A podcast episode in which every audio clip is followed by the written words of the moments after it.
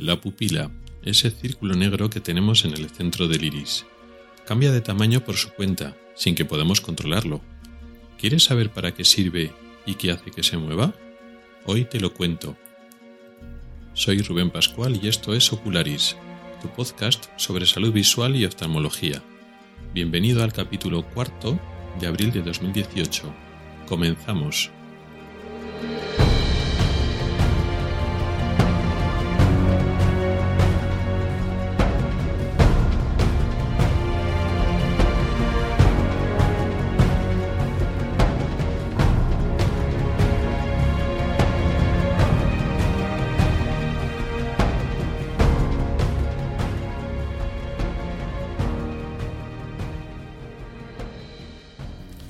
Hola a todos y bienvenidos al podcast de Ocularis sobre salud visual y oftalmología. Soy Rubén Pascual, oftalmólogo y divulgador a través del blog ocularis.es. Este es el episodio cuarto de la segunda temporada correspondiente a abril de 2018. Hoy vamos a hablar sobre la pupila. Pero antes de empezar con el tema, quería agradecer a todas aquellas personas que se han descargado la aplicación de la que hablé en el capítulo pasado el Oftalmobot, esa aplicación para móvil que, he hecho para móviles de, Apple, para iPhone. Tanto em, el público general, tanto médicos, se, se la han bajado bastante y estoy recibiendo bastante feedback. Así que, pues, eh, muchas gracias por utilizarla y espero que, os sirva de utilidad. Pero bueno, el capítulo de hoy, eh, vamos a hablar hoy sobre la pupila y es un capítulo Mm, diferente del de otros que hemos eh, hecho. Hoy no vamos a hablar de ninguna enfermedad, ningún defecto visual, ningún síntoma. Hoy vamos a hablar de una estructura mm, natural y de hecho conocida por todo el mundo como es la, niña del ojo, ¿no? La, la, pupila. Vamos a hablar de su funcionamiento porque estoy seguro que nosotros todos sabemos lo que es la pupila, todos reconocemos la pupila, de hecho el ojo humano, la mirada humana, no puede entenderse, no puede reconocerse sin la, sin la pupila. Pero posiblemente os pueda contar alguna cosa o algún secretillo que probablemente no, no sepáis. Así que hoy vamos a analizar no las enfermedades de la pupila, ni, tampoco vamos a entrar en gran profundidad en, detalles eh, ni anatómicos ni neurológicos, pero vamos a describir eh, su funcionamiento en el día a día y algunas cosas que posiblemente no sepamos.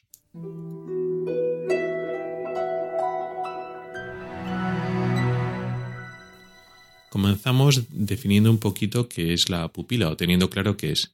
Esa, la niña del ojo, la pupila, que la vemos como un círculo negro justo en medio del, iris. El iris es la parte coloreada del, ojo. El iris puede ser pues, marrón, verde, azul, gris, de diferentes colores. Y todos invariablemente tienen en el centro un, un círculo negro, que es la, la niña del ojo, la pupila. Bueno, pues ese círculo negro no es un tejido como tal, es un agujero. O sea, no es un. Eh, podemos definir la, niña del ojo como el agujero del iris. Y es negro porque por detrás el ojo actúa como una especie de cámara oscura.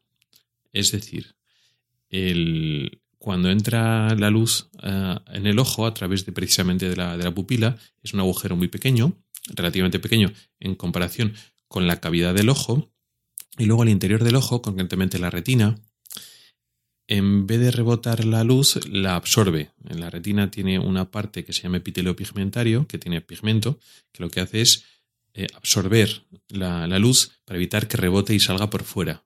Entonces, si no, casi nunca entra luz rebotada a través de la pupila, el aspecto de la pupila es negro, pero no porque tenga ese color negro, no tiene color porque es un agujero. Con lo cual, eh, cómo funciona la pupila realmente eh, es un reflejo de cómo funciona el iris.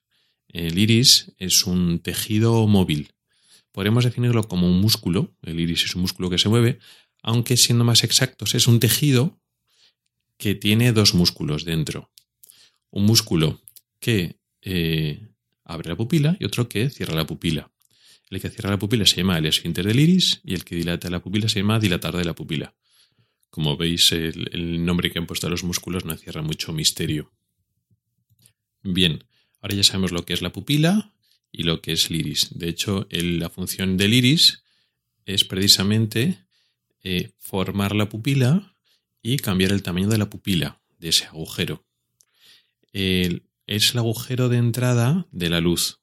Si el, ojo es el órgano, es un órgano que trabaja con luz, eh, ese mismo órgano regula la entrada de la luz a la parte interior del ojo. ¿Y cómo lo regula? Pues principalmente con el iris. El iris es un diafragma que regula la entrada de luz modificando su tamaño. ¿Qué interesa por lo que sea que entre más luz? Bueno, pues se contrae el músculo dilatado de la pupila, el iris digamos que se repliega como si fuera eso, una persiana o un diafragma, la pupila se hace más grande y entonces entra más luz. ¿Qué interesa que entre menos luz? Pues entonces se contrae el esfínter de la pupila, entonces el iris se despliega, aumenta su superficie, por lo tanto el área de la pupila, el área del agujero central es más pequeña, con lo cual entra menos luz. Esa es la función principal de la pupila y del iris, aunque no es la única como veremos más adelante.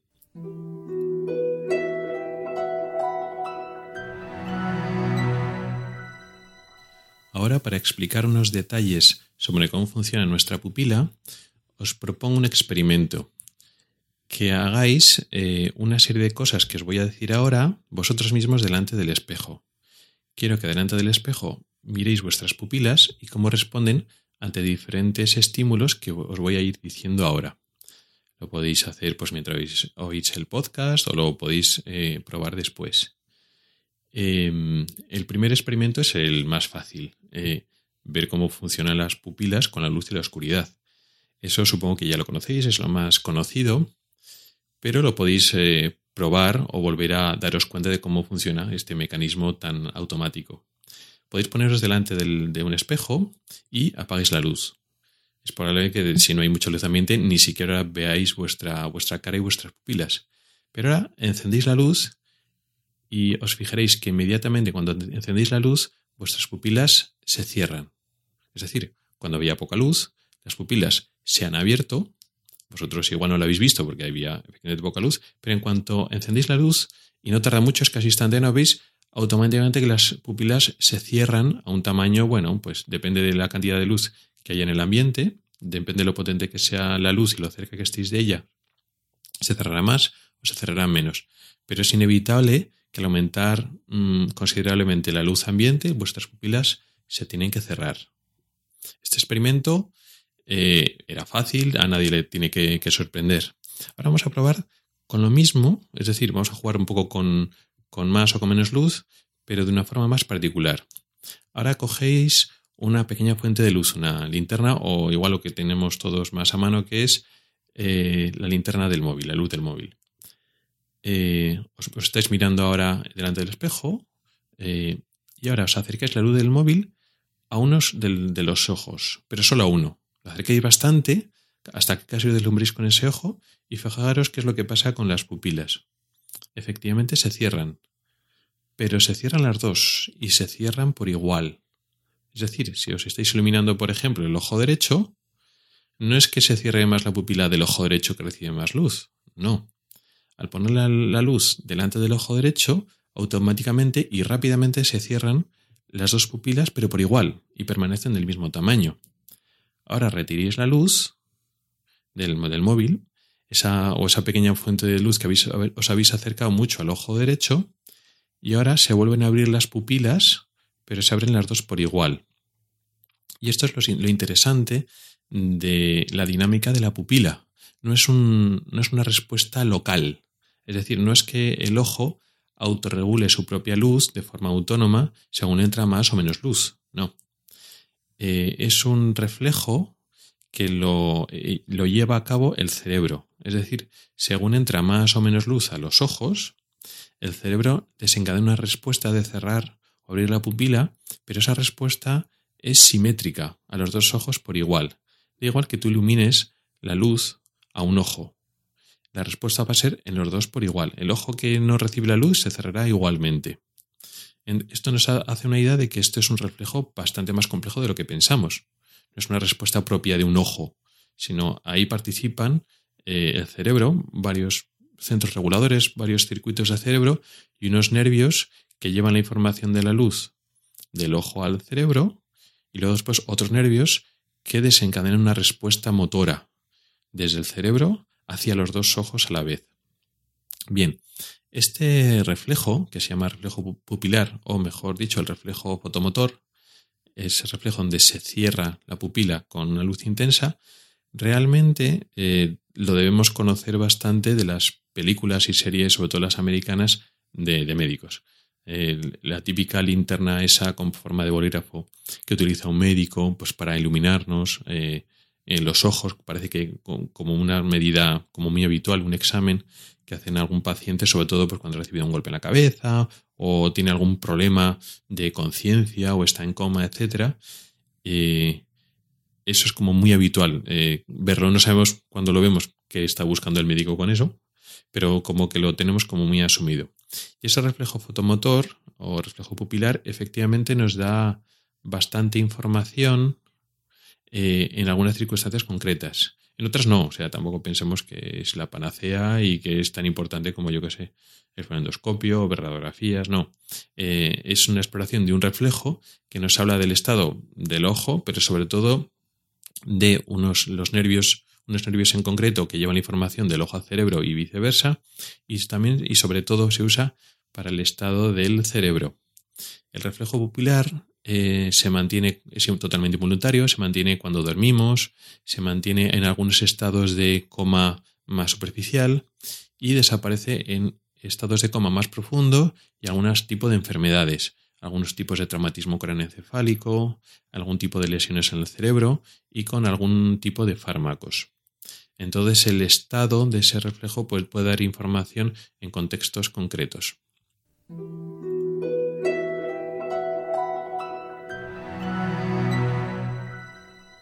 Ya conocemos entonces cuál es el principal estímulo que controla el tamaño de nuestras pupilas y sabemos un poco que hay cierta complejidad y cierto, circuito neurológico por detrás que lo mueve, o sea que no es tan fácil como podríamos pensar. Llama la atención sobre todo eso que es, salvo circunstancias muy excepcionales de enfermedades normalmente, eh, el reflejo siempre es simétrico igual que iluminemos uno, más un ojo que el otro, la respuesta siempre va a ser simétrica, bilateral. Por cierto que ahora viene bien eh, hablar de, los términos que definen eh, el tamaño de la pupila.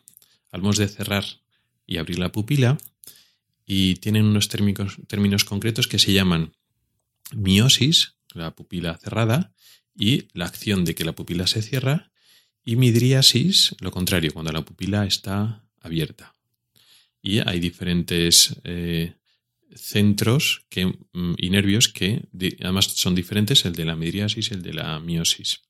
Entonces ya sabemos que la luz produce miosis, cierra la pupila, y la oscuridad produce midriasis, abre, abre la pupila. Ahora vamos a ver eh, otros estímulos que posiblemente son menos conocidos que también modifican el tamaño de la pupila, es decir, son capaces de producir midriasis o miosis y volvemos a nuestros experimentos delante del espejo.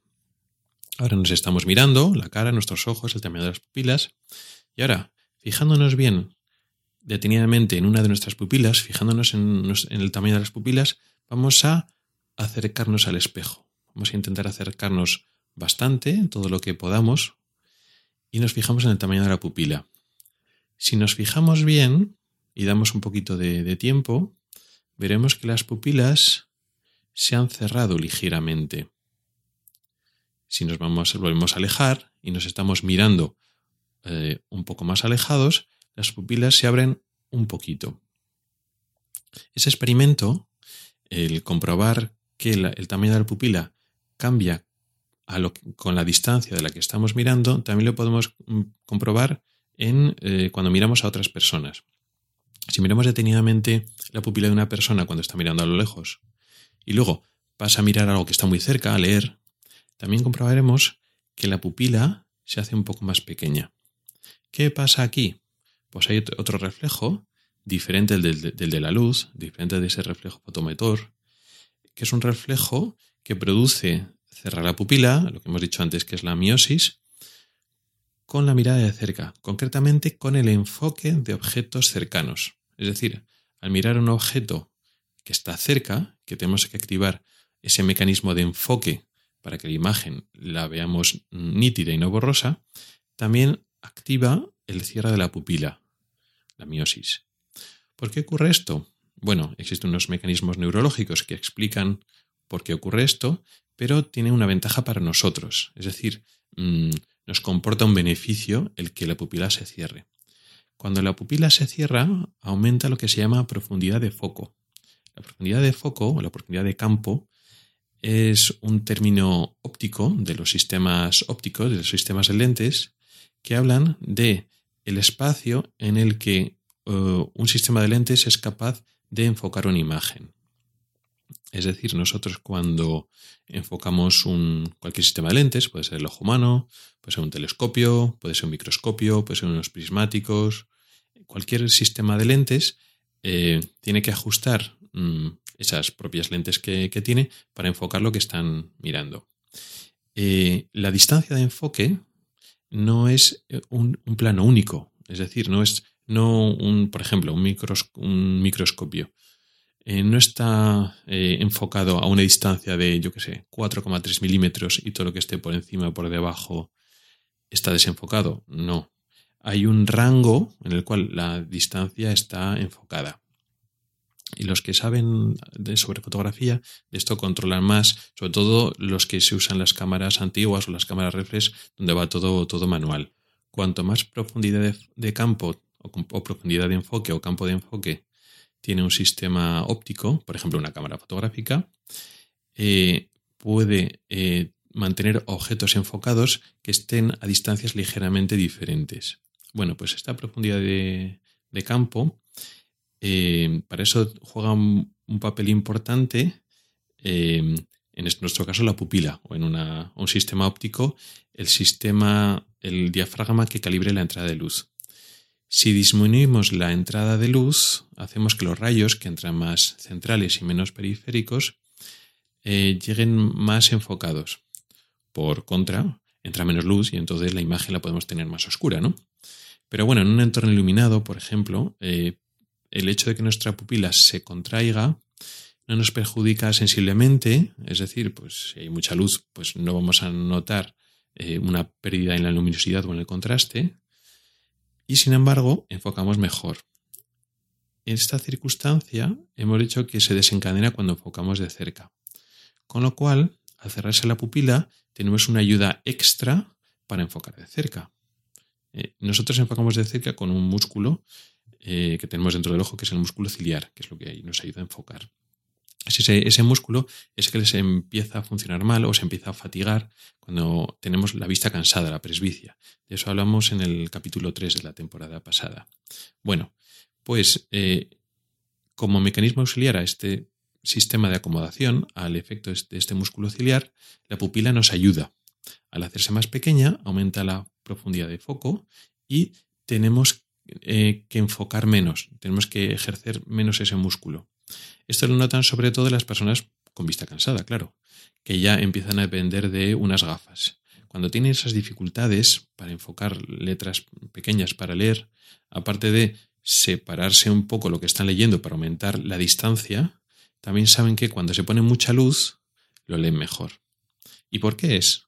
No es porque no, no solo es porque la luz eh, al darle a las letras llegue como más contrastada, que en principio también, sino principalmente porque al ponerte mucha luz, la pupila se te cierra y entonces eh, enfocas mejor.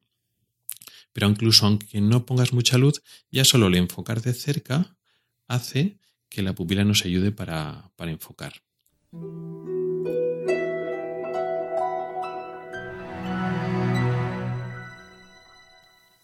O sea que ya conocemos dos sistemas por lo cual la pupila se abre o se cierra.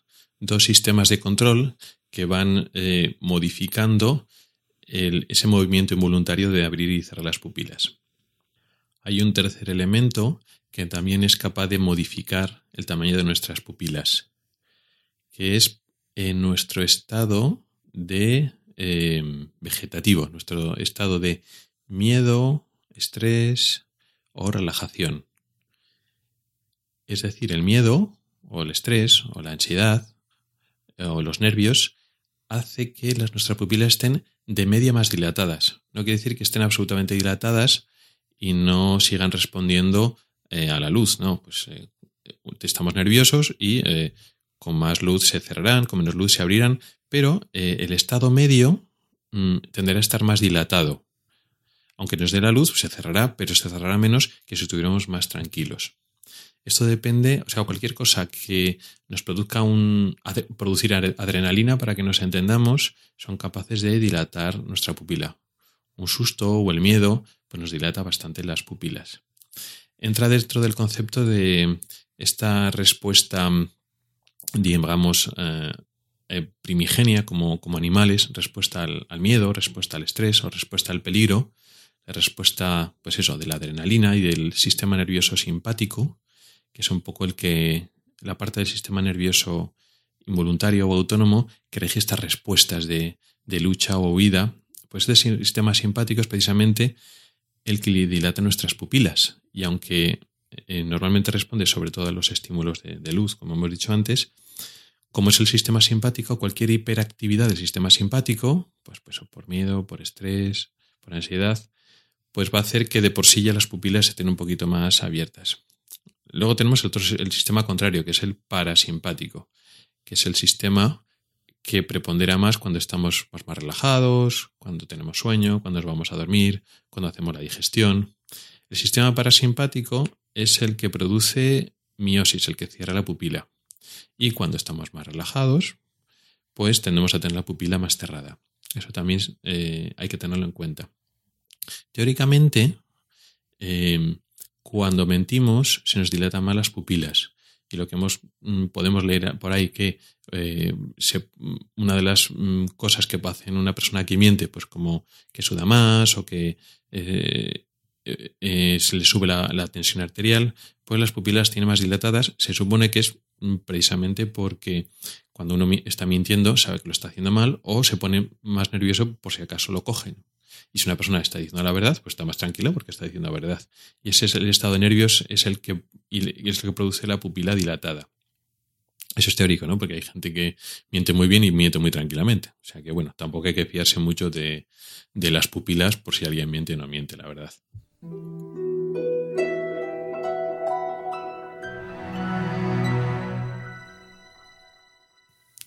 Y por último, también de forma natural, es decir, como un estímulo mm, habitual, la pupila se va cerrando con la edad. Esto ya no son cambios a corto plazo, sino a largo plazo eh, las pupilas se van haciendo más pequeñas con los años, de tal forma que eh, las personas jóvenes suelen tender a tener las pupilas más grandes y las personas mayores, conforme van, vamos cumpliendo años, las pupilas se van haciendo más pequeñas. Esto sería, digamos, los cambios de la pupila producidos de forma espontánea los estímulos del día a día. Pero nosotros, los médicos, también podemos alterar el, funcionamiento de la pupila mm, cuando nos interesa. Tenemos fármacos, tenemos colirios, unos que dilatan la pupila y otros que cierran la pupila. Los que cierran la pupila son los que, los que producen miosis, son colirios mióticos, que eh, no se, usan, pero su uso es más eh, menos utilizado. Lo que más usamos son eh, las gotas, los colirios que dilatan la pupila, los colirios midriáticos. ¿Y para qué nos interesa dilatar la pupila? Bueno, para dos cosas principalmente. Una es para ver el fondo del ojo. Mm, cuando nosotros queremos explorar la retina, eh, tenemos una serie de elementos, eh, sistemas de lentes o, cámaras fotográficas o cámaras de vídeo, que son capaces de registrar cómo está nuestro fondo de ojo, nuestra retina. Pero claro, para eso tenemos que entrar a través de la pupila. Es decir, mm, metemos luz eh, a través de la pupila y entonces recogemos la, imagen. Claro, si la pupila es muy pequeña, lo tenemos mucho más difícil para, entrar. Existen cámaras que se llaman no que intentan hacerlo por pupilas pequeñas. Pero, mm, en general, para la mayoría de las exploraciones, sobre todo si queremos explorar toda la retina, incluida la retina periférica, necesitamos dilatar bien la pupila para tener un mejor acceso visual al fondo del ojo, a la retina. Y la segunda, el segundo gran uso que, hacemos es durante las cirugías. En la mayoría de las cirugías intraculares, de las operaciones que hacemos dentro del ojo, eh, las tenemos que hacer a través de la pupila, como la más frecuente que es la cirugía de la, de la catarata. Entramos a través de la parte anterior del ojo, a través de la córnea, y eh, los eh, instrumentos que utilizamos tienen que entrar a través de la pupila. Si la pupila es pequeña, pues no podemos operarlo, tenemos mucho más difícil. Con lo cual, antes de la operación, o durante, a veces también durante la operación, ponemos uno de estos medicamentos que dilata la pupila. Entonces tenemos una pupila grande y entonces tenemos hueco por donde trabajar. También en la cirugía de retina, aunque no pasamos instrumentos a través de la pupila, porque entramos por otro sitio, eh, estamos mirando lo que estamos haciendo a través de la pupila. El microscopio se sitúa mm, delante de la pupila y la imagen que recibimos para poder trabajar en la retina es a través de la pupila.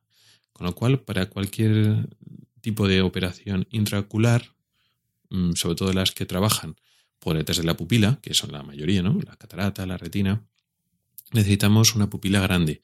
Y cuando una persona, por la causa que sea, no se dilata bien la pupila, pues nos complica bastante la cirugía. La cirugía tiene más riesgo porque la pupila es pequeña.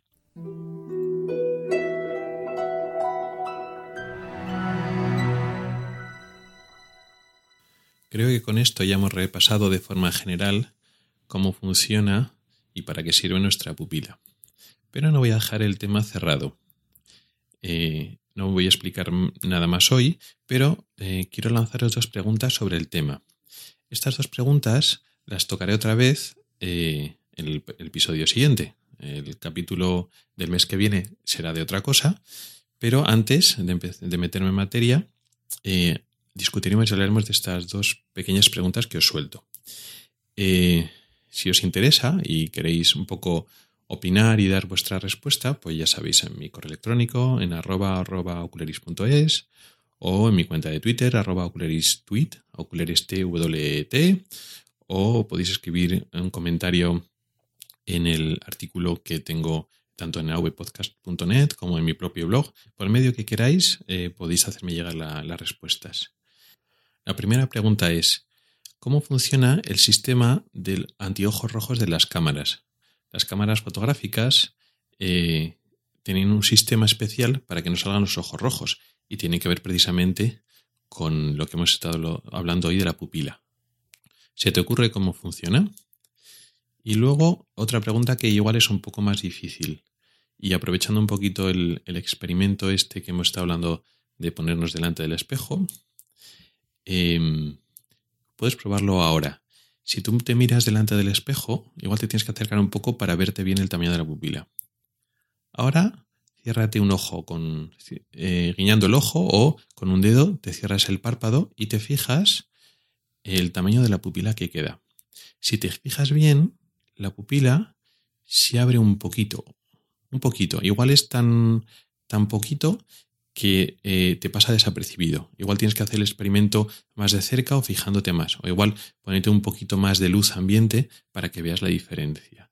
Cuando cerramos un ojo, eh, la pupila del, del, otro se hace un poquito más grande. ¿Sabes por qué? Porque hemos hablado antes de la que si la luz, que si la cercanía, que si los nervios.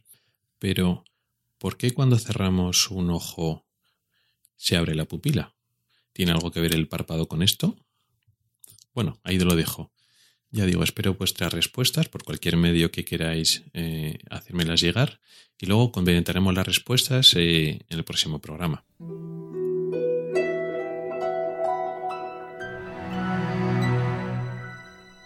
Bien, y hasta aquí ha llegado el episodio de hoy. Muchas gracias por el tiempo que has dedicado a escucharme. Mi correo electrónico, lo acabo de decir hace un momento, es ocularis.ocularis.es. No solo me puedes dar las respuestas a alguna de las preguntas que, he planteado antes, sino cualquier eh, duda, eh, sugerencia, no dudes en contactar conmigo. En las notas del programa, aparte de mi correo electrónico, tienes mis cuentas de Twitter, Facebook, Google y también encontrarás enlaces a artículos específicos del tema de hoy en el blog ocularis.es y puedes comentar y poner tus valoraciones tanto en mi blog como en avpodcast.net y sobre todo en las plataformas de iTunes, que sería ya Apple Podcast, Evox y Spreaker. Hasta el próximo episodio.